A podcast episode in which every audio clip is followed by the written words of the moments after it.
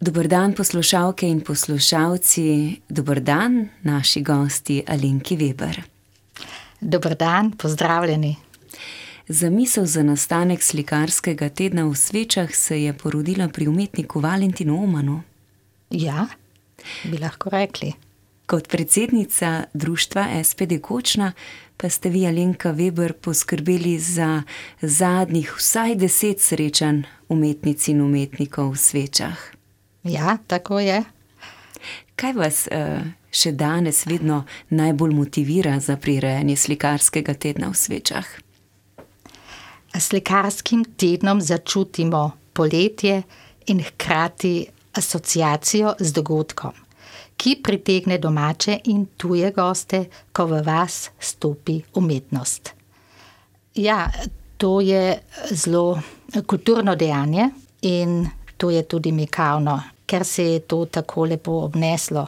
Te prireditve so bile, so bile vedno dobro pripravljene, ampak to še ni vse mora tudi potem biti rezultat zadovoljiv, in pravzaprav smo se že spraševali, ali naj bi še organizirali vnaprej, in ta odgovor je bil vedno: ja, dajmo še. Je pa tudi zanimivo to vprašanje, kako dobiti in priti do umetnikov, umetnic. Pravzaprav tudi ne samo pravzaprav, ampak do dobrih ustvarjalcev. In to je če dalje težje.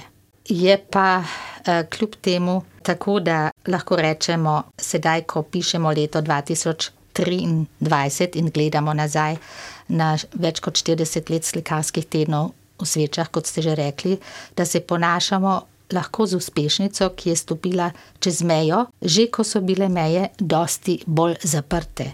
In umetnice in umetniki so prinesli vedno nekaj novega v vas. Z njihovo kakovostjo se je razširilo tudi obzorje vaščanov in drugih obiskovalk in obiskovalcev, ki so prišli in prihajajo v naš kraj.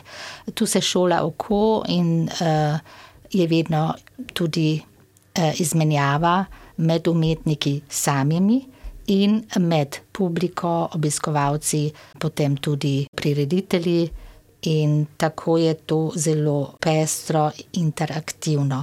Ta interakcija je bila vedno kulturno dejanje izven centrov umetnosti, seveda je to tudi organizatorično zahtevna prireditev, ampak še čutimo veselje do tega ustvarjalnega tedna. Je težko dobiti umetnice in umetnike zaradi tega, ker potem ustvarjajo en teden oziroma približno en teden umetnine v ateljejih, ker tam bivajo? Izven njihovega območja, ne, tudi zanje, si predstavljam, je tudi velik izziv, da se prilagodijo, da se znajdejo v novem okolju. Ampak predvsem je tudi danes to vprašanje, mi vemo, kako malo časa nam vedno preostane, vedno hitimo, vedno, vedno je časa premalo. In smo hvaležni, da si vzamejo ta čas, ker to je pa res vedno težje, saj sami pri sebi vemo, kako bomo podarili nekako en teden drugim, tujim, tudi umetniki in umetnice ne vejo, kaj jih čaka. Imamo predvsem nove obraze, vedno spet. To je tudi najbrž ena uspešnica in tako lahko to ni, ne, predvsem iz Italije malo težje, Slovenije še kar. Sveče so idilična vasica v Bistrici v Rožu in za svojo tedensko ustvarjalno rezidenco jo vedno znova radi izberejo domači in mednarodni umetnice in umetniki. Slikarski teden se je v zadnjih štiridesetih letih uveljavil v mednarodnem umetniškem okolju kot prostor navdiha, mesto srečevanja in ambient ustvarjanja. Kdo so letošnji umetnice in umetniki, Alenka Weber, ki bodo ustvarjali na slikarskem tednu? Ja, so spet umetniki vseh generacij. To je tudi vedno lepo, lepše in bolj zanimivo, ker imamo mlade, ki so pravzaprav šele v začetju tega ustvarjanja, ki stopijo tako rekoč prvič v javnost, in potem imamo tudi zelo renomirane umetnike in umetnice, ki so že v javnosti tudi znani, ki pa v našem prostoru še niso delali. zelo se veselimo tega, da so tudi pripravljeni tudi v tej, tej mešani zasedbi pri nas ustvarjati. Ampak tudi umetniki in umetnice, ki so že pri nas ustvarjali, so za nas pomembni, ker ali dajejo zelo pozitiven feedback. In včasih je tudi tako, da se povežemo z umetniki, ki so bliže pri nas, in jih vprašamo, katerega umetnika ali umetnico bi predlagali, in se tudi malo izmenjavamo. Hodimo, oziroma jaz, to je malo moj hobi, da zelo rada hodim tudi na razstave in tudi si marsikaj ogledam in, in šolam oko, in vzpostavljam kontakte že med letom. Tako je malo lažje. Tak slikarski teden je potrebno mesece vnaprej načrtovati. Ne? Ja, je že treba, eh, včasih pa tudi nam zmanjkuje časa, in potem je zelo tesno, ker čakamo odgovore, in tudi umetniki, umetnice včasih ne morejo takoj odobriti, eh, oziroma eh, vstopiti, vstopiti v to vlogo, da eh, se bodo odzvali. Prireditve jih zanima, ampak kako časovno uskladiti s njihovimi svojimi termini, to je seveda drugo vprašanje. Ampak do zdaj nam je vedno uspelo, in ja, vedno so vsi tudi prišli k nam. Tako da to imamo že nekako, niti ne razmišljam več, da bi nekdo čisto v zadnjem trenutku odpovedal. Vse se lahko to zgodi, ne? ampak. Je bolj izjema kot pravilo. Bolj izjema, tako to je dobro povedano.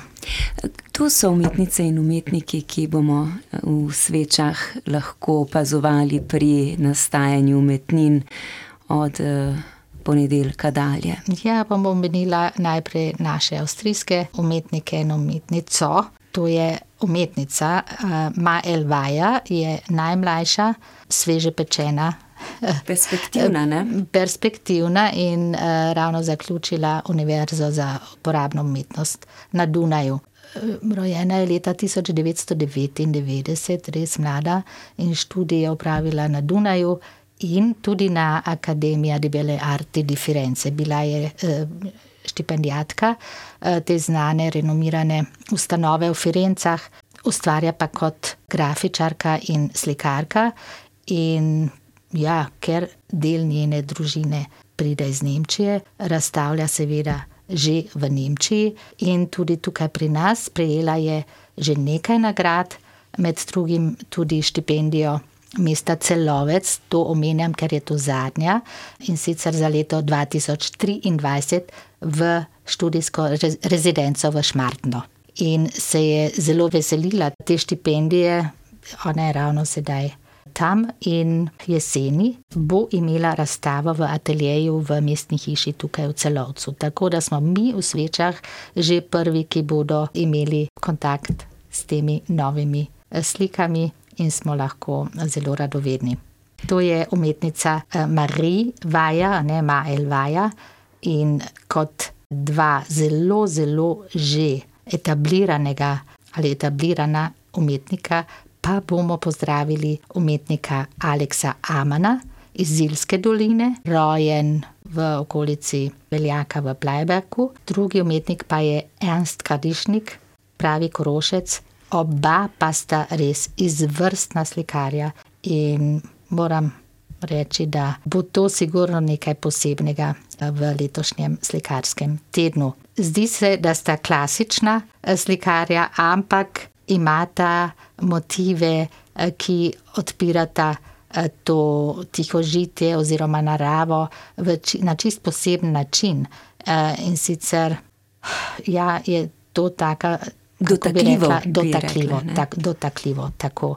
In tudi skušata ta moment ujeti, ne, to ni samo tihožitje, ampak je en tak trenutek poseben, vedno v sliki Amana, recimo, ki je zelo, ki izpada, ne, in se ga potem, ko se sliko soočaš, prav začutiš. Aleks Aman je pa Ziljan, a ne, iz Ziljske doline, po mami je Dunajčan In uh, mamina družina je bila tudi umetniška, umetniško ustvarjalna, in oče pa je bil pravi ziljan. Uh, je pa potem šel v Pariz, umetnik se je potem uh, v Parizu izpopolnjeval in tudi tam potem ostal. Tam ima svojo družino, tako da je povezan direktno z, z Francijo.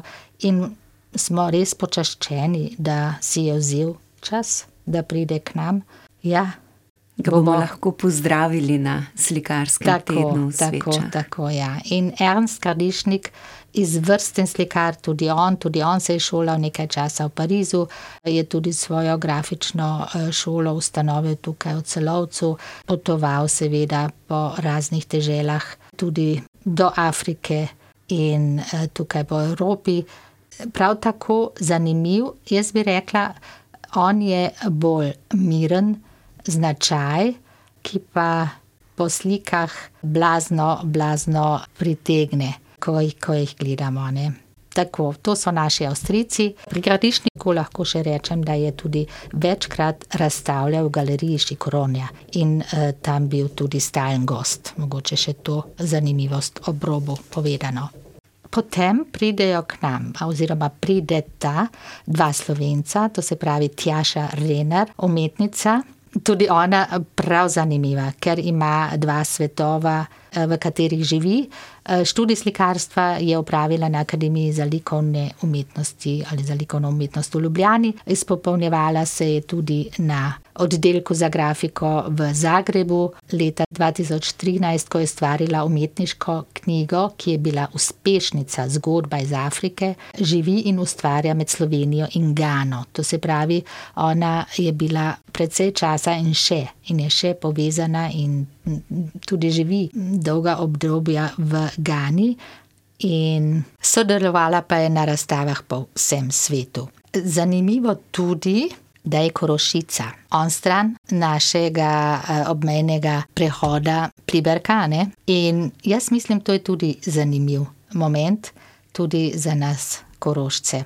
Se že zelo veselim njenega ustvarjanja pri nas in tudi ona se veseli. Obiska v svečah, oziroma ustvarjanja v svečah, in srečanja novega teritorija. Drugi slovenc pa je Boris Beja, rojen tudi zelo mlad, če se zdaj letnik, ne isti letnik. Tako študij grafike na naravoslovno-tehnični fakulteti je bila njegova prva, prvo težišče, na to še na Akademiji za likovno umetnost in oblikovanje v Ljubljani. Je kipar in grafik in deluje tudi na področju pedagogike trenutno predava na katedri za informacijsko in grafično tehnologijo. On, umetnik, izhaja zelo konceptualno, eh, zanima ga zelo narava, tudi glasba, in tretje je enostavno človek. In s temi temami se res. Ukvarja se, poglablja, eh, tudi ko hodi domov, očetu pomagati, na, ko hodi domov pomagati na podeželju in ga pritegnejo, pritegujejo vsi ti razni trenutki podeželskega življenja, ne narave. In v glasbo pa se posebno poglablja tudi, ker pravi glasba je del našega življenja, tudi to, a ne narava. Glasba, ki izstopa, in da ima glasba vibracije, to tudi resnično začutimo z valovanjem ko se gibljemo tudi po naravi. Tako je to valovanje ohranjeno v zamrznenih kiparskih formah. To je pa že malo eh, težje, ampak eh, zadaj je pač vedno en poseben koncept, kjer potem včasih oblikovni materiji nastopa tudi zvočna kulisa. Ampak seveda ga pritegne tudi človek. In ljudje so inspiracija v več načinih artikuliranja, in ta polni prostor, ki ga takole Eh, obhodi, ponuja na nek način človeku tudi lahko praznino. Samo, če se že giblješ, giblješ po tem prostoru, da lahko vstopi v njegovo delo, ga tako dopolni in svojo mislijo dokonča. Namreč človek, on to je tudi taka interakcija. Bomo videli, kako bo del, dela v svečah, kaj bo ustvarjal tukaj. Lahko je to nekaj čisto novega ali tudi zelo preprostega, ampak eh, vedno je ena dobra zamisel za njegovim delom. Zadnji, ki nam je ostal, ostal. prihaja iz Italije. Ja, Marko Andrigetto pride iz Treviza pri Benetkah in ta teritorij, ta kraj okoli Benetk je res poln umetnikov, dobrih umetnikov, seveda, ker uh, je tudi tam so Benetke, je ta znana akademija likovne umetnosti. Tako se je tudi on podal na študij slikarstva na Akademijo za likovno umetnost v Benetkah. Živi in ustvarja kot sodobni umetnik v Trevizu. Njegove umetniške veščine segajo od slikarstva, risbe, kolaža do scenografije, celo do scenografije, to je tudi zanimivo, in krajevno pogojenih inštalacij. Ne, to on iz uh, danosti uh, zajema, recimo tudi čisto nepomembni objekti, ki jih najde, ko hodi skozi, kaj jaz vem je lahko to cesta, čisto tako ali, ali v naravi, če ima tam en objekt, kot pa ena stara reklamna tabla, recimo, ki jo tam odkrije, ki leži ob robu ceste, jo ujame in potem eh, iz tega naredi novo delo. Res tako, da je nekaj popolno novega. Trenutno eh, je tudi učitelj grafike in slikarstva in scenografije na tam posebni šoli za te predmete in se že zelo veseli sodelovanja z nami. Tukaj še ni bil pri nas, a ne tudi ne v tej okolici, ampak eh, mi je ravno pisal, da se že veseli ustvarjanja in srečanja z nami. Tudi mi se veselimo srečanja z umetnicami in umetniki, ki bodo ustvarjali na 41. slikarskem tednu v Svečah. Alenka Weber je z nami na valovih Radia Gora, dolgoletna predsednica Slovenskega prosvetnega društva Kočna. V nedeljo ob 18. bo v galeriji Gorše otvoritev slikarskega tedna in tudi takole predstavitev umetnic in umetnikov, potem pa v torek že sledi družabni večer z tradicionalnim nedruštvenim piknikom in seveda tudi združenjem z umetniki in umetnicami. Eh, prva prireditev je seveda odprtje eh, slikarskega tedna in prosim, da pridete točno, ker bomo letos res točno začeli ob 18. uri in prosimo za točen prihod. Pozdravil vas bo ženski zbor, novo ustanovljeni ženski zbor Kočna. To je bolj glasbeni okvir, to ni glavna točka, ampak tem bolj z veseljem vas bomo pozdravili s tem petjem, potem pa lahko eh, nadaljujemo s predstavitvijo umetnikov in umetnic.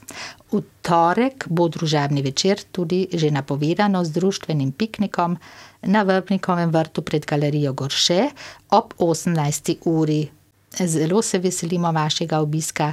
Ja, jaz upam, da se bomo srečali na vrtu ob najlepšem vremenu. V četrtek in to poudarjam, ker letos je izjemoma koncert v četrtek, bo v četrtek 27. ob 20. uri. Ob 20. uri ta koncert je bil, jazz koncert je bil vedno v sredo, letos se ni izšlo, ampak bo zato v četrtek. Ampak nič manj zanimiv, prideta k nam duo in sicer uh, Primus uh, Sita na kitari in Ton Čvajnik na klavirju in svojim glasom. Tako da tudi ob vsakem vremenu, ker če je slabo vreme, bomo to imeli notri in smo itak napovedali, če bi bilo slabo vreme. Ob slabem vremenu so prireditve lahko v Einšpilovem centru, ampak to leži zelo blizu, tako da se takoj vidi, kako bo. Ampak napovedano je kar v redu tudi ta večer, vreme je, je napovedano tako, da bomo najbrž se videli zunaj na vrtu. Soboto zaključujemo slikarski teden, ob 18. uri bo eh, predstavitev umetnin, vsega tega, kar, smo, eh, kar se je ta teden ustvarjalo in še nekaj več. Zelo se bomo veselili vašega obiska, predvsem pa tako tudi izkažemo spoštovanje napram umetnikom in umetnicam, ki so si vzeli ta teden, da pridejo k nam, so res dobri umetniki, izvrstni umetniki in vam ne bo žal, če boste prišli k nam v sveče. in boste lahko malo uh, uživali tudi posebnost te prireditve. Alenka Weber je razstava, ki bo v soboto potem prodajna. Ja, seveda. Umetniki se bodo tudi veselili, če se bo kaj kupilo. Je pa tako, da je že v vseh štirih desetletjih precej slik umetnin našlo pot v hiše, sosedne hiše, do Vaščanov, potem tudi izven, tudi v Italijo, tudi v Slovenijo. In je tako rekoč tudi to kulturno dejanje v trajnost usmerjeno. Je še nekaj, kar zapusti za dolgo časa vtise in to doživljanje, in predvsem umetnikovo delo, ki še živi naprej. V sklopu vsakoletnega slikarskega tedna v svečah na svoj račun pridejo tudi otroci. Tako bo tudi letos eh, na kreativni delavnici za otroke, ki jo bo vodila Martina Dvornik. Ja. Uh, kreativna delavnica nam leži zelo na srcu, oziroma nam je pri srcu, in letos uh, smo povabili, kot ste že rekli, profesorico, profesorico razrednega pouka, ki je v študijskih časih začela raziskovati pedagogiko Montessori. In službene poti so jo vodile tudi na Koroško, bila je nekaj let v Šentvetru Rožu, kjer je bila skoraj sedem let vzgojiteljica, v dijaškem domu, tako da je tudi tukaj znana, oziroma se tudi giblje na terenu, ki ga ona že pozna. Ob delu se je izobraževala na inštitutu Montessori in pridobila certifikate za pedagoginjo Montessori za starost otrok od nič do 12 let. Seveda k nam bodo prišli v glavnem otroci od 6. leta, pa če jim kakšen starš zraven, oziroma oče ali mati,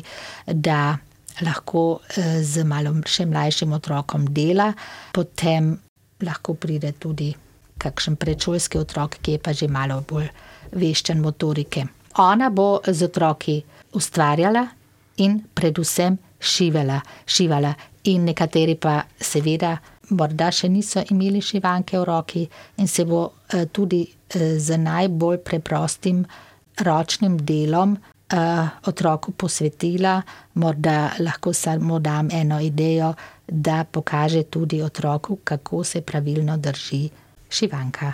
In potem vse te postopke. To je za tiste, ki so čisti začetniki, drugi bodo morda tudi že na kakšnem stroju, bomo ga tudi imeli seboj, da, oziroma tam, da bodo lahko že kaj šivali na tem. Ampak to so določeni pristopi in načini, in mislim, da je to tudi zelo dan danes, ko je spet bolj cenjeno ročno delo in ko se je že pozabljalo te stare tehnike, da je morda v tem času to ja, zanimiva ponudba te delavnice. Poteka od srede do petka, med pol deseto in pol eno v stari šoli. Delavnica spretnosti, ki bogatijo šivanje, reciklaža blaga in uh, pletenje, je delavnica z profesorico pedagogike Montessori, to je Martina Dvornik.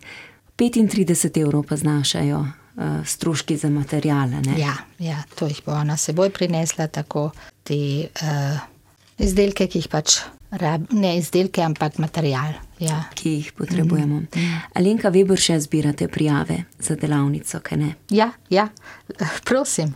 Uh, nekateri so se že javili in seveda uh, tak workshop tudi zahteva, da je določeno število otrok, ne sme biti preveli, prevelika skupina, ker se moramo ja posvetiti. Ni pa profesorica sama, uh, imamo tudi še pomočnici tako in tudi lahko, mislim, smo dvojezični, a ne v glavnem že gledamo, da ponudimo tudi, to tudi v slovenskem jeziku, je pa tudi za otroke, ki niso vešči slovenskega jezika, tako da eh, se tudi oziramo na to. Poslušalke in poslušalci, povabljeni v sveče. 41. slikarski teden v svečah se začenja v nedeljo ob 18. uri z otvoritvijo in s predstavitvijo tokratnih umetnic in umetnikov. Morda ob koncu res še enkrat omenim, da je letos koncert v četrtek ob 20. uri in ne v sredo, in da bomo pričeli odprtje zelo točno ob 18. uri. Prisrčno vabljeni, zelo se veselimo in se bomo veselili vašega obiska. To je moja in naša najsrčnejša želja, nas, eh, organizatorjev. Vaš obisk eh, nam je zelo drag in brez vašega obiska, vaše publike, ta teden, seveda, ne bi uspel. Ne? In nasvidenje. Alenka Weber, vam pa najlepša hvala za obisk na Radio Agora. Hvala lepa.